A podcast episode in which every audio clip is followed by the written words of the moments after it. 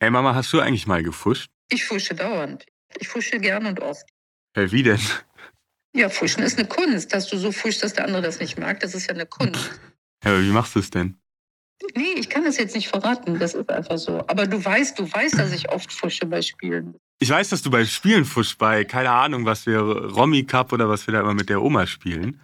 Aber ehrlich da gesagt. muss ich nicht fuschen, da gewinne ich ja eh. Ja, aber beim Schach, ich weiß halt nicht, wie, wie, wie, wie man überhaupt. Ja, weiß ich auch nicht. Also ich, ich will da jetzt auch nichts zu sagen. Das äh, lässt mich mit vielen Fragezeichen zurück. Hallo und grüß Gott an alle Fuscherinnen und Fuscher da draußen. Willkommen zurück bei Scambit. Kurzer Recap zur letzten Folge. Schachnewcomer Hans Niemann hat beim Sinkfield Schachturnier in St. Louis den Weltmeister Magnus Carlsen besiegt. Und sich danach auch noch ein bisschen über ihn lustig gemacht. Und dann ist Magnus mit einer ominösen Twitter-Botschaft aus dem Turnier ausgetreten. Und dann brach eine Welle los über den armen Hans Niemann und alle verdächtigten ihn des Betruges. Der implizite Vorwurf Cheating. Und das ist so ziemlich das Schlimmste, was man einem Schachprofi an den Kopf werfen kann. Da geht es um die Ehre am Brett, um die Chess Credibility. Und deshalb ist das eigentlich auch ein Vorwurf, der in der Schachszene nicht so einfach ausgesprochen wird. Aber dem Hans Niemann, dem trauen sie es anscheinend alle so ein bisschen zu. Warum eigentlich? Und wenn er es tatsächlich gemacht hat, wie eigentlich? Darum geht es in dieser Folge von Scambit. Schach, Hype und Millionen. Ein Podcast von Funk. Episode 2. Wer einmal lügt, dem glaubt man nicht. Und jetzt hast du gesagt, der arme Niemann. Warum ist er der arme Niemann? Ja, ich meine, das sind ja ein Shitstorm ohnegleichen über ihn her- hinweggebrochen halt, ne? Ihn kennen wir schon. Georgios Soleidis, aka The Big Greek. Der Schachstreamer mit den Onkel-Vibes. Wenn ich mir vorstelle, irgendwie die halbe Welt spricht dann über mich, irgendwie, dass ich ein Betrüger wäre. Ja, ist nicht schön. Aber gehen wir nochmal zurück nach St. Louis zum Sinkfield Cup, wo niemand komplett überraschend gegen Magnus Carlsen gewonnen hat. Carlsen hat das Turnier danach ja an den Nagel gehängt. Aber niemand, der ist nach wie vor noch dabei. So, und der hat jetzt noch zwei weitere Spiele hinter sich gebracht. Beide Male unentschieden. Läuft ganz okay für ihn. Zwei Tage nach dem Match gegen Magnus Carlsen wird Hans nochmal interviewt. Erst geht es um ein anderes Spiel, aber dann hält der Moderator es einfach nicht mehr aus und fragt ihn nach the elephant in the room. Okay, first of all, the Magnus opening. Okay. Now, uh, Und Hans nimmt tatsächlich Stellung. Aber souverän wirkt das nicht. Er redet schnell, gestikuliert, wird lauter. Er wirkt wie jemand, der vor versammelter Klasse aufgefordert wird, endlich zuzugeben, dass er das Pupskissen auf den Stuhl der Lehrerin gelegt hat. Aber wie jeder vernünftige Troublemaker redet er sich um Kopf und Kragen. This is absolutely ridiculous, and they've only done this because of what Magnus has said, what Hikaru says, and that the entire social media and chess world is completely attacking me and undermining me. Ja, die ganze Schachwelt ist gegen ihn. Und das nur, weil Magnus mit seinem Tweet impliziert hat, dass Hans gecheatet hat. Und einige der einflussreichsten Player im Schachgame stürzen sich drauf. Unter anderem Top-Streamer und Magnus-Buddy Hikaru Nakamura. Der sagt zwar auch nie direkt, Hans hat gecheatet, aber er hält sich in seinen Streams eben auch nicht mit Mutmaßungen zurück. Zum Beispiel so. Is, Hans actually the greatest chess player of all time, or is something going on? Ist Hans der größte Schachspieler aller Zeiten oder ist da irgendwas im Gange? I've never seen Magnus just lose like that, where it seemed like he never had a chance in the game. Ich habe noch nie gesehen, dass Magnus so gegen jemanden verliert. Er hatte nicht mal eine Chance. I'm really, really sus, actually. I'm like more sus than I've been before. Ja, sass. Aber Hikaru Nakamura hin oder her, Hans ist offensichtlich vor allem von Magnus enttäuscht. To me, to see my hero, to see my absolute hero try to target, try to ruin my reputation, ruin my chess career, and to do it in such a frivolous way is really, really disappointing. Ausgerechnet sein Held Magnus versucht seine Schachkarriere und damit sein ganzes Leben zu zerstören, sagt Hans. Wie sagt man nochmal so schön? Never meet your heroes. Und never play chess with them vielleicht. Hans redet und redet in dem Interview. Und seit dieser Elephant in the Room Frage ist der Moderator überhaupt nicht mehr richtig zu Wort gekommen. Und dann sagt Hans das. When I was 12 years old, I was uh, with a friend and I was playing Title Tuesday. Title Tuesday ist ein Schachturnier auf chess.com. And uh, I was playing and he came over on an iPad with an engine and he said, you know, uh, uh, he started giving me the moves. Giving me the moves? Äh, also was? Sagt Hans ja gerade, dass er mal gecheatet hat? This happened once in, in, in an online tournament. I was just a child. Ah, okay, ja gut. Einmal ist keinmal. Nur online also, alle, alles chillig. Und er war ja noch ein Kind, na gut. Now, four years later, when I was 16 years old during my streaming career, Hä? Also nochmal mit 16? Also Hans, wenn ich du wäre, würde ich jetzt vielleicht nichts mehr sagen. I'm admitting this and, and, and I'm saying my truth because I do not want any misrepresentation. I wanted to gain some rating, you know, I just wanted to get higher rated so I could play stronger players. Mann, Hans. So I cheated in random games on chess.com. Hans lässt die Hosen runter. Er sagt, er hat auch noch mit 16 mehrmals gecheatet. Er wollte damit sein Elo-Rating auf chess.com pushen, um gegen stärkere SpielerInnen antreten zu können. Er wurde erwischt, gesperrt, hat sich entschuldigt und versprochen, es nie wieder zu tun. Und er sagt noch etwas. Und das ist ihm jetzt sehr, sehr wichtig. I've never, ever in my life cheated in an over the board game. Over the board hat er nie gecheatet, also nie an einem richtigen Brett im richtigen Leben. But because of this game against Magnus, because of what he said, they have decided to completely remove me from their website. Er sagt, die hätten nach dem Tweet von Magnus seinen Account gesperrt. Mit die meint er chess.com. And they have the best cheat detection in the world. They know that I'm not a cheater. Sie wissen, dass ich kein Cheater bin. Merkt euch diesen Satz. Aber wenn Sie wissen, dass du kein Cheater bist, lieber Hans, auf welcher Grundlage sperren Sie dich dann? Weiß chess.com da vielleicht schon mehr? Übrigens, keiner außer Hans weiß zu diesem Zeitpunkt, dass er gesperrt wurde. Er sagt das also von sich aus.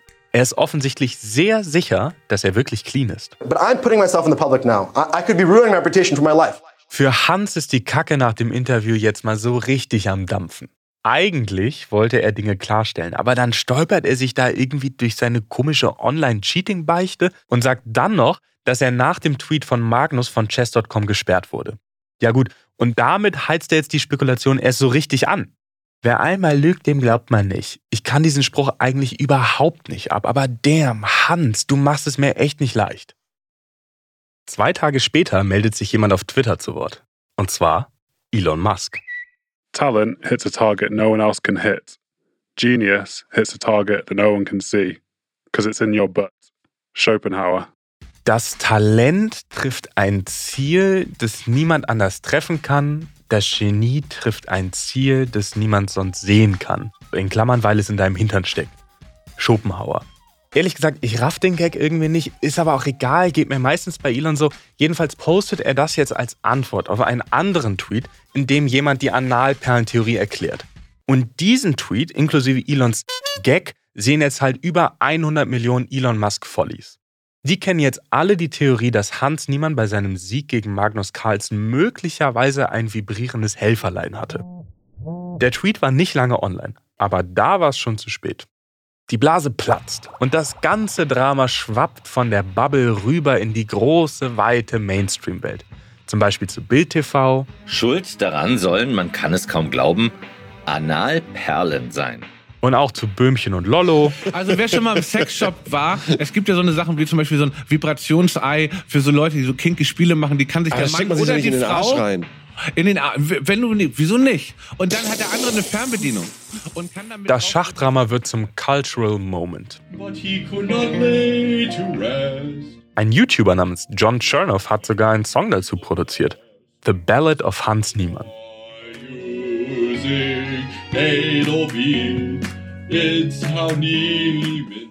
Und was sagt eigentlich Hans dazu?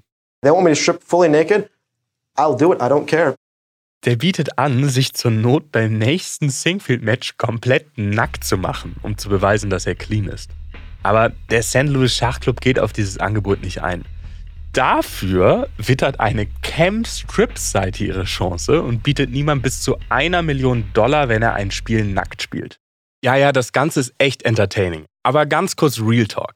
In dieser Dimension des Universums waren beim Match Niemann vs. Carlsen aller Wahrscheinlichkeit nach keine Analperlen im Spiel. Da sind sich so ziemlich alle unserer InterviewpartnerInnen einig. Ja, das ist Blödsinn natürlich. Das ist einfach ein Witz gewesen und Das war eigentlich eher ein Medienthema. Also das hat jetzt, glaube ich, keiner von uns ähm, ernst genommen, sage ich mal. Analperlen-Thema hat mich genervt, weil es halt auch so, so dumm ist. Sorry Leute, vergesst die Analperlen. Es wird auch ohne Sextoys wild. Also macht euch bereit für den nächsten Showdown. Ungefähr zwei Wochen nach dem Skandalspiel treffen Carlsen und Niemann wieder aufeinander beim Julius Baer Generation Cup. Das ist so ein Online-Turnier. Die sitzen also nicht im selben Raum, sondern vor ihren PCs im Hotelzimmer oder sonst irgendwo. Und wirklich alle in der Schachwelt und auch viele neue Augen von außerhalb schauen gebannt zu. Was wird passieren? Gewinnt niemand wieder? Oder macht Magnus ihn diesmal fertig? Hans spielt mit den weißen Steinen und beginnt mit Bauer nach D4, Magnus Springer nach F6, Hans C4. Und jetzt, äh, was, was ist hier los? Äh, irgendwie geht's jetzt gerade nicht weiter. And Magnus has logged off. What has happened? Magnus gibt auf und lockt sich aus? Nach nur einem Zug? Magnus has resigned the game against Hans Niemann.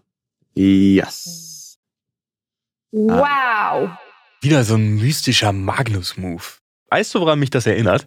Das ist doch irgendwie so wie im Alten Testament. Da hat Gott seinem Volk doch auch immer so obskure Zeichen gesendet, die das Volk dann deuten musste. Wie damals, als Gott dem Noah nach der Sinnflut einen Regenbogen geschickt hat, um zu signalisieren, dass jetzt wieder alles chillig ist.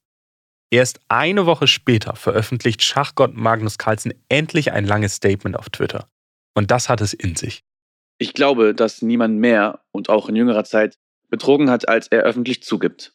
Und? Während unseres Spiels im Sinkfield Cup hatte ich den Eindruck, dass er in kritischen Situationen nicht angespannt oder auf das Spiel konzentriert war. Im Vergleich zu If I speak, I'm in big trouble ist das jetzt schon ziemlich konkret. Er schreibt außerdem, dass er nicht mehr gegen niemand spielen will. Nach diesem Statement beginnt der Weltschachverband, die FIDE, zu ermitteln. Ein Untersuchungsgremium soll klären, ob niemand gecheatet hat oder ob Magnus ihn zu Unrecht beschuldigt. Beides wären krasse Vergehen, bei denen die FIDE schwere Strafen aussprechen könnte. Wir sprechen in einer späteren Folge noch darüber. Aber bleiben wir erst noch bei dem Schachdrama Herbst 2022. Am 4. Oktober gibt es nämlich den nächsten Paukenschlag. Chess.com, die größte Schachplattform der Welt, veröffentlicht einen Bericht. Den Hans Niemann Report. Zur Erinnerung, Chess.com, das waren die hier. And they have the best cheat detection in the world. They know that I'm not a cheater. Und diese Cheating Detection haben sie angeschmissen und ihre Ergebnisse in einem 72 Seiten langen Bericht zusammengefasst. 72 Seiten, also da weiß man schon, dass da möglicherweise was drinstehen könnte. Die haben hunderte von Niemanns Partien aus den letzten Jahren analysiert. Und das Ergebnis? Something is fishy. Sus. I'm really, really sus. Wir haben herausgefunden, dass Hans wahrscheinlich in mehr als 100 Online-Schachpartien betrogen hat. Naja, das klingt jetzt viel, aber er hat ja schon gesagt, dass er in ein paar random Partien auf chess.com gecheatet hat. Darunter mehrere Preisgeldturniere. Ach so, ja, doch nicht so random, aber das ist doch schon was her. Also da war er 16. Er war bereits 17 Jahre alt, als er wahrscheinlich in einigen dieser Spiele betrogen hat.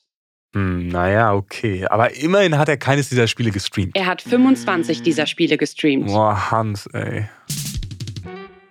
Hans, der Notorious Chi-AT. Also, er hat ja schon zugegeben, dass er online gecheatet hat. Aber das war anscheinend nicht die ganze Wahrheit, wenn der Bericht stimmt. Und wer zweimal lügt.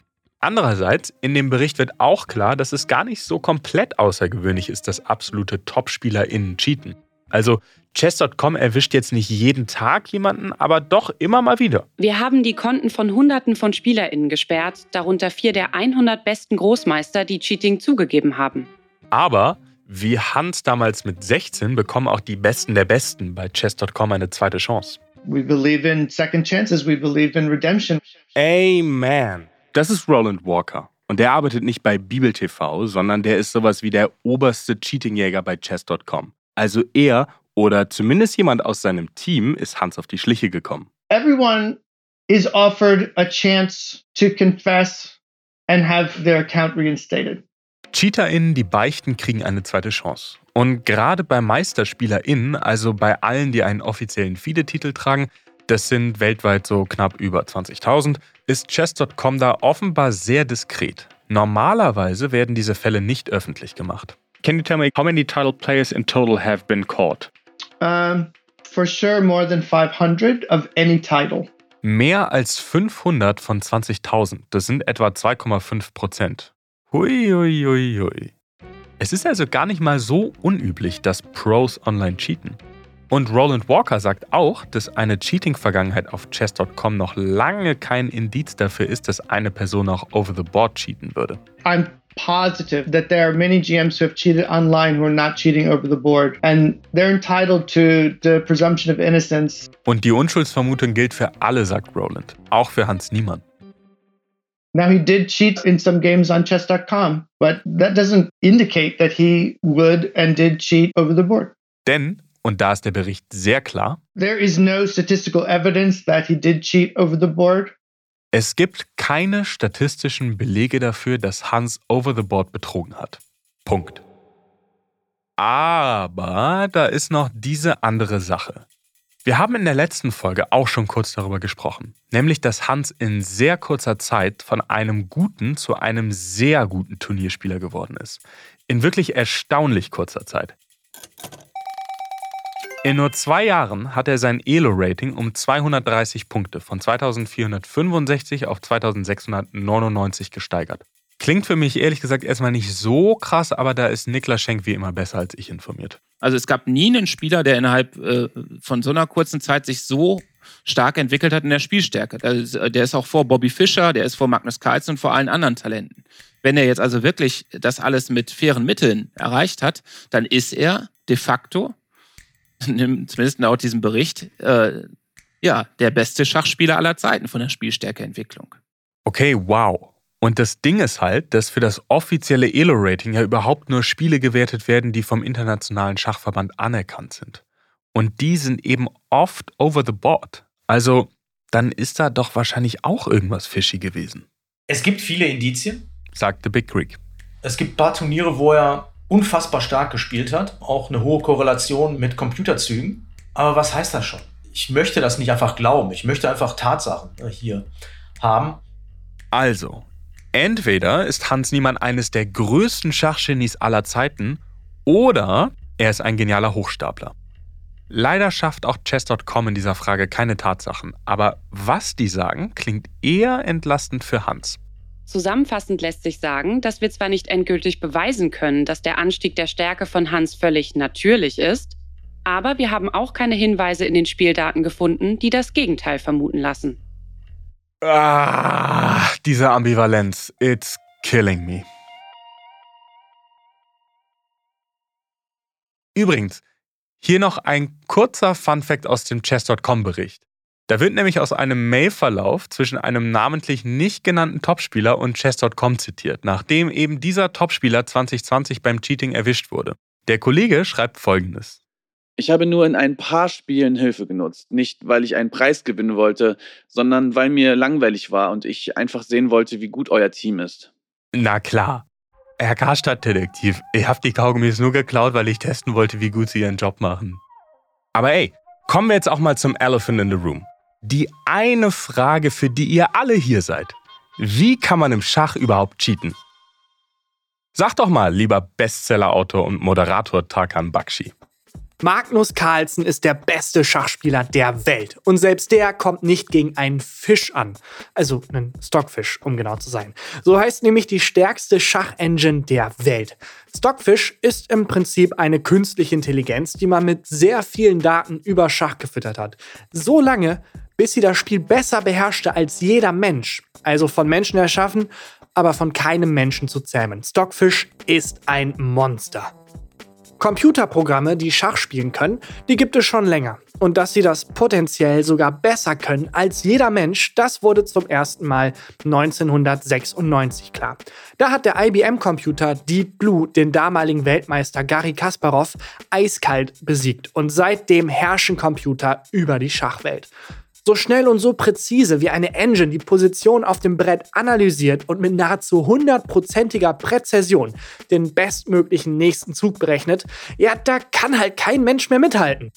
Die Computer sind eiskalt und unbezwingbar. Und wenn die Berechnungen es fordern, dann opfern sie gnadenlos ihre Bauern, Türme oder sogar die eigene Dame. Sie sind da komplett emotionslos, aber am Ende eben siegreich. Die aktuelle Version von Stockfish setzt sogar noch mal einen obendrauf. Sie ist nicht nur besser als jeder Mensch, das ist für einen Computer ja schon lange keine Herausforderung mehr. Nein, sie besiegt auch jede andere Schach-Engine. Der Fisch hat ein Elo-Rating von über 3500. Kein Wunder, dass fast alle Schachprofis mit Stockfish trainieren, um ihre Skills zu verbessern. Und naja, Also für manche ist die Versuchung vielleicht zu groß, nicht nur im Training zu checken, was Stockfish als nächstes an ihrer Stelle tun würde. Also, Ragazzi und Ragazze, da habt ihr die Antwort auf die Frage, wie man im Schach cheaten kann. Mit einem Schachcomputer oder einer Schachengine meint beides im Prinzip das Gleiche. Und so eine Schachengine ist halt einfach ein Computerprogramm, das eben Schach berechnet und versucht, die besten Züge zu finden und die eigene Stellung zu optimieren. Das ist André Schulz. Der arbeitet bei Chessbase in Hamburg. Chessbase ist eine Softwarefirma, deren Hauptprodukt eine riesige Schachdatenbank ist. Klingt boring, I know, aber Chessbase hat mit dieser Datenbank die Schachwelt quasi revolutioniert. Praktisch jedes offizielle Spiel, das jemals gespielt wurde, steckt dort drin. Wenn man sich gegen eine Gegnerin oder einen Gegner vorbereiten will, checkt man einfach Chessbase und kann deren komplette Spielhistorie durchgehen. Welche Eröffnung hat die Person in letzter Zeit gespielt? Mit welchen Moves kommt die Person gar nicht klar? Diese Infos sind so wichtig, dass sich Profis eigentlich nicht leisten können, Chessbase nicht zu nutzen. Und vielleicht könnt ihr euch denken, wofür die gesammelten Daten aus fast 10 Millionen Schachpartien noch gut sein können. Richtig, um einen Schachcomputer damit zu füttern, damit der Schach lernt. Und genau das macht Chessbase auch. 1991, als André Schulz dort anfängt, kommt gerade deren Schachprogramm Fritz raus. Da haben wir uns immer sehr angestrengt zu beweisen oder nachzuweisen, dass das Programm auch sehr gut Schach spielen kann. Ne? 1995 wird Fritz Schachcomputer-Weltmeister. Und um Fritz und andere Schachengines gibt es damals fast sowas wie ein Hype. Die haben ganz krass dieses Oh Gott, die Computer werden immer intelligenter als wir Ding ausgelöst. Eigentlich genau wie heute mit ChatGPT. Hallo, ich bin ChatGPT, ein künstlicher Intelligenz-Textgenerator, der darauf trainiert ist, Menschen. Nicht jetzt ChatGPT, soweit sind wir noch nicht. Erstmal müssen sich jetzt alle noch ein 56K-Modem installieren, damit wir überhaupt ins Internet kommen. Eine Fritz-Box sozusagen. 2003 steht die Internetverbindung und Chessbase setzt jetzt einen Schachserver auf, auf dem man online gegen Fritz und auch gegen echte Menschen Schach spielen kann. Und dann haben wir eben festgestellt, dass da gecheatet wird. so, ne? Und das kam ziemlich schnell. so, und praktisch mehr oder weniger so vom ersten Tag an. Prometheus-mäßig hat Chessbase den SpielerInnen das Feuer gegeben und die haben dann direkt das komplette Lager abgefackelt. 20 Jahre ist das jetzt her.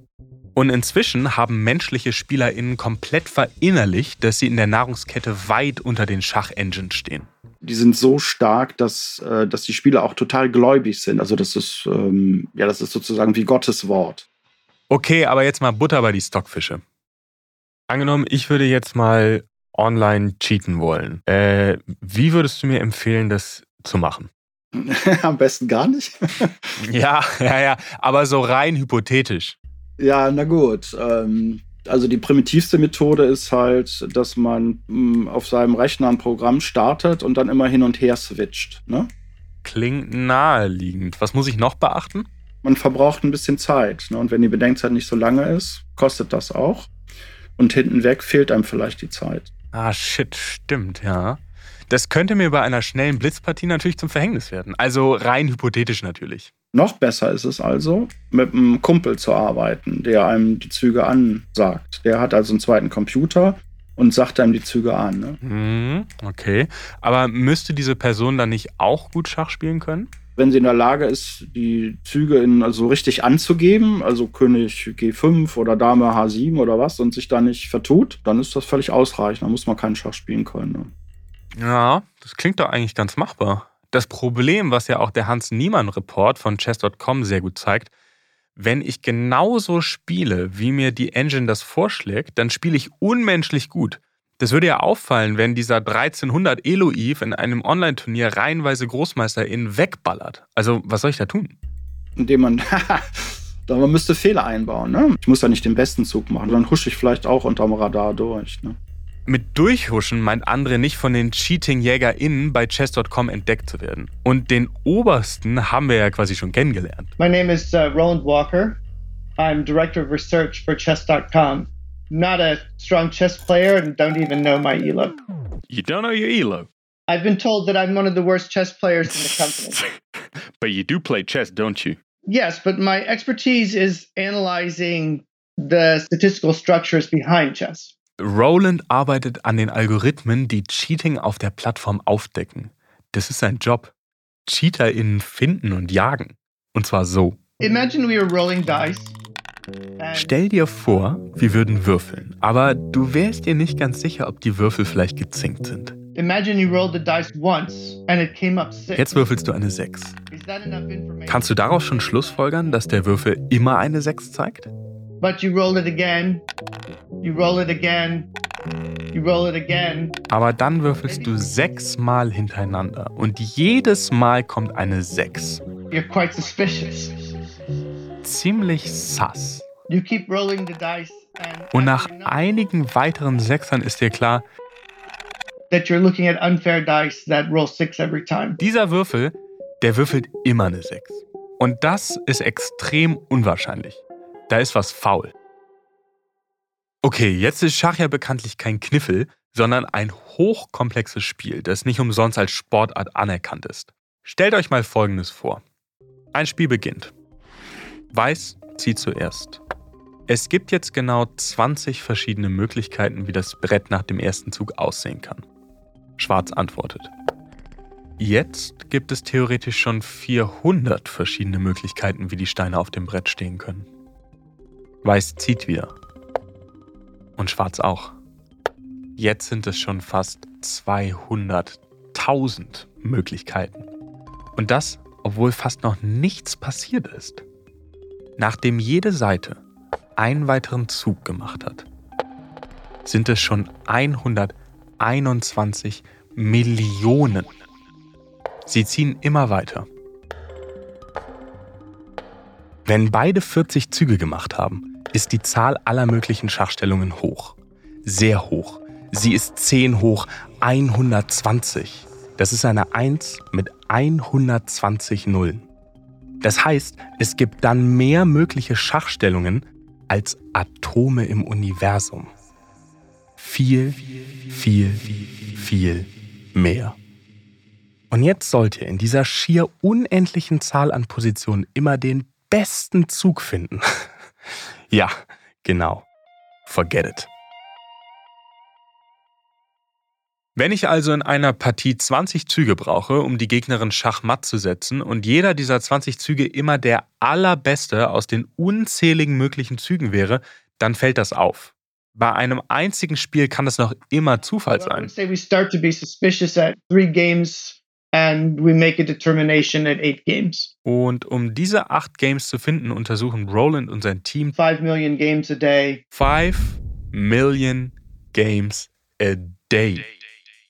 Das muss ja dann auch heißen, dass sie total viele Cheaterinnen und Cheater finden. We find that less than 1% of people cheat. Weniger als 1% aller UserInnen cheatet. Ich hätte gedacht, dass es mehr wären, ehrlich gesagt. Also vor allem nachdem Roland ja vorhin gesagt hat, dass etwa 2,5% aller MeisterspielerInnen auf chess.com cheaten. Vielleicht sind die ja einfach ehrgeiziger. Wie auch immer. We have many other clues that become proprietary, and we don't want to describe too much about how it works because that makes it easier for a cheater as well to think about how to beat the system. Roland sagt, dass sie bei chess.com neben der statistischen Analyse noch auf weitere Hinweise achten. Leider will er mir nicht sagen, auf welche. But if I guess is secret, will you tell me whether I'm correct or not? Absolutely not. Okay, schade. Äh. Weiß ich nicht, was ich machen soll. Ah, ich glaube, er. Ah. Okay. Ein Spiel noch. New Opponent. Ich sag's wie es ist. Der Arsch geht mir auf Grundeis. Das Rematch gegen Jan Gustafsson rückt immer näher und ich habe mich seit dem letzten Mal kein Stückchen verbessert. Heute ist aber auch nicht mein Tag. Ich zocke quasi in jeder freien Minute. Heute ist wirklich nicht mein Tag. Mein Elo auf Leadchess ist sogar gesunken. Mein Elo ist aktuell bei 1243. Das ist äh, relativ schlecht, das muss man glaube ich schon ehrlich so sagen. The Big Creek, was soll ich machen? Hilfe! Viel mehr Taktik machen halt, ne? Taktik, Taktik, Taktik ist das beherrschende Trainingsinhalt, wenn man Anfänger ist. Okay, Taktikaufgaben. Ich meine, wie schwer kann es schon sein, sich zu verbessern, wenn man sich wirklich reinkniet? Hans Niemann ist doch auch quasi im Internet Großmeister geworden. Also du, du würdest dein komplettes Leben ja ändern. Du würdest ja gar nicht arbeiten können oder äh, soziales Leben würdest du ja auch komplett vernachlässigen. Ja, soziales Leben, Arbeit ist doch alles egal. Ich will nur einmal gegen einen Großmeister gewinnen. Ich sehe schon die Schlagzeile. Großmeister Jan Gustafsson erlebt sein blaues Wunder gegen den Newcomer Yves Bellinghausen. Aber ich hoffe, es macht trotzdem Spaß. Ich schaff es doch niemals. Das ist eine unglaubliche Sensation. Ah ja, was mache ich denn jetzt hier? Andererseits, was wenn ich ich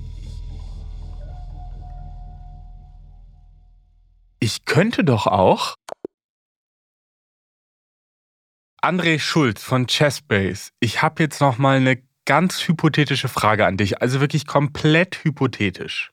Wie, wie würde ich es denn machen? Sagen wir jetzt, ich würde eine bestimmte Person besiegen wollen. Sagen wir mal, ich würde gegen Jan Gustafsson gewinnen wollen. Wie würde ich das denn am besten machen?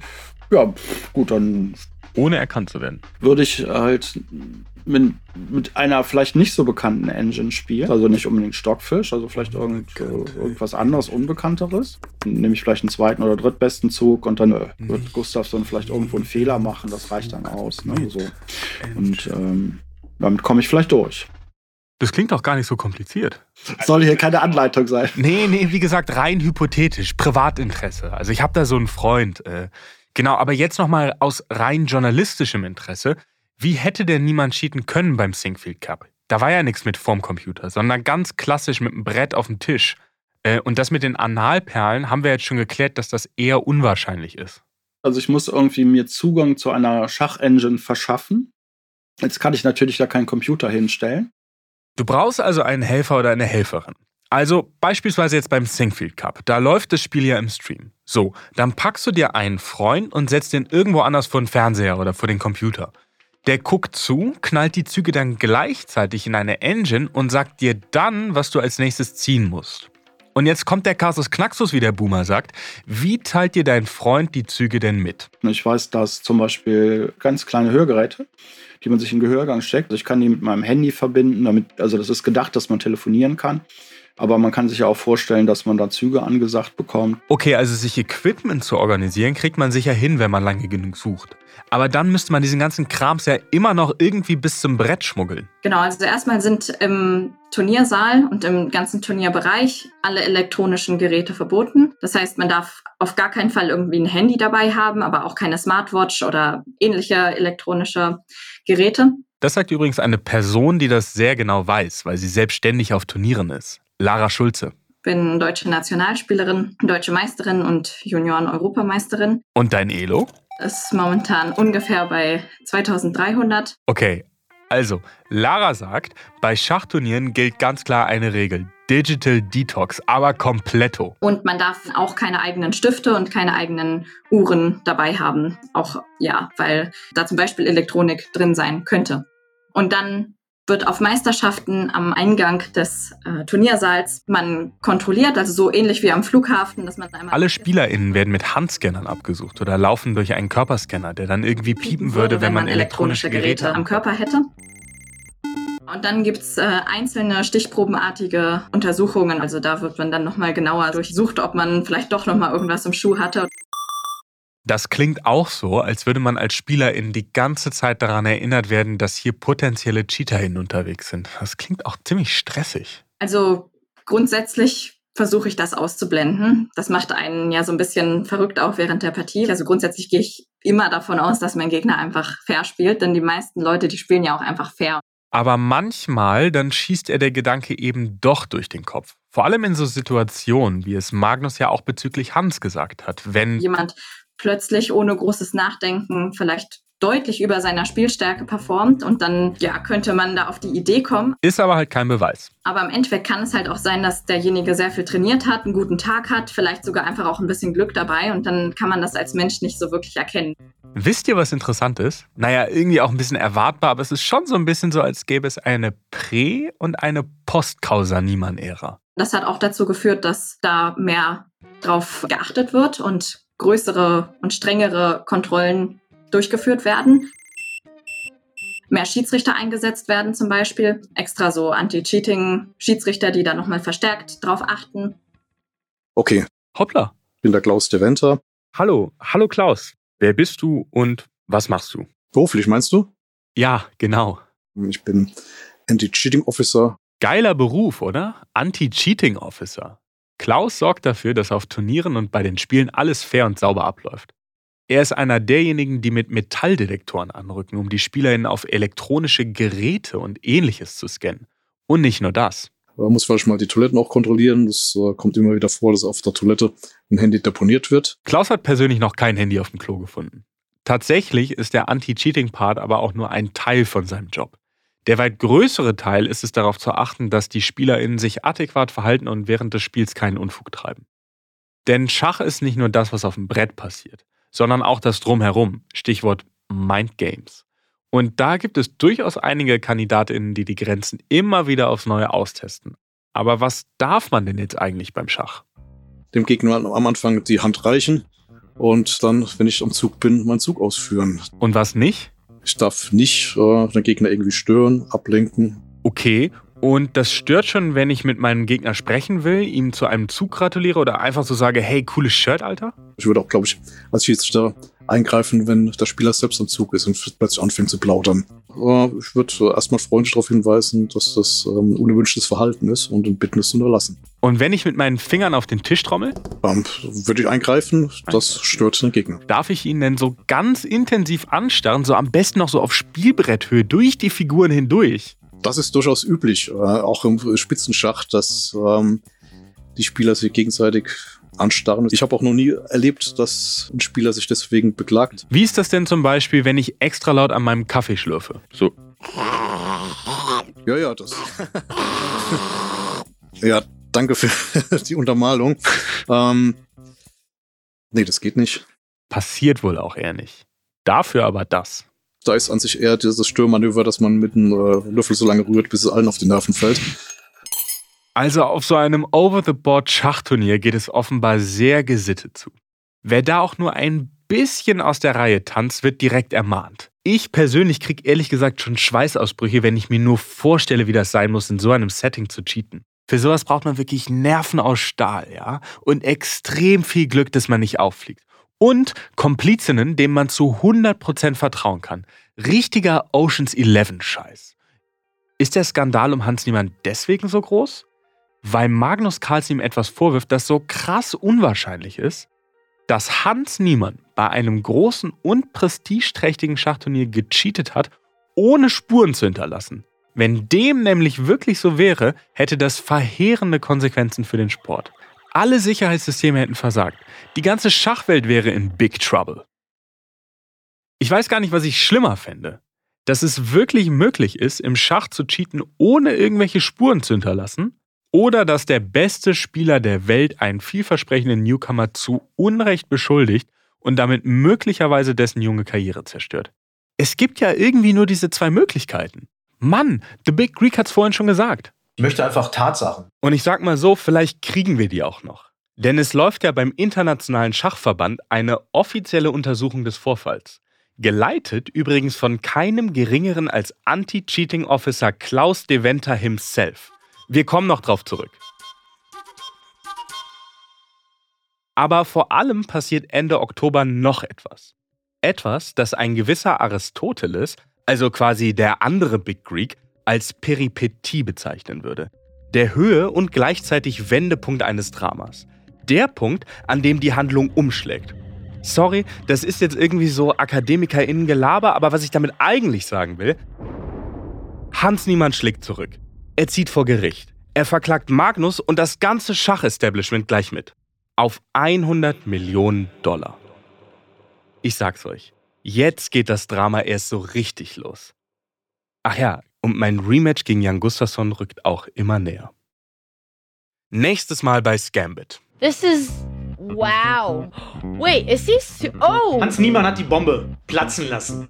My lawsuit speaks for itself.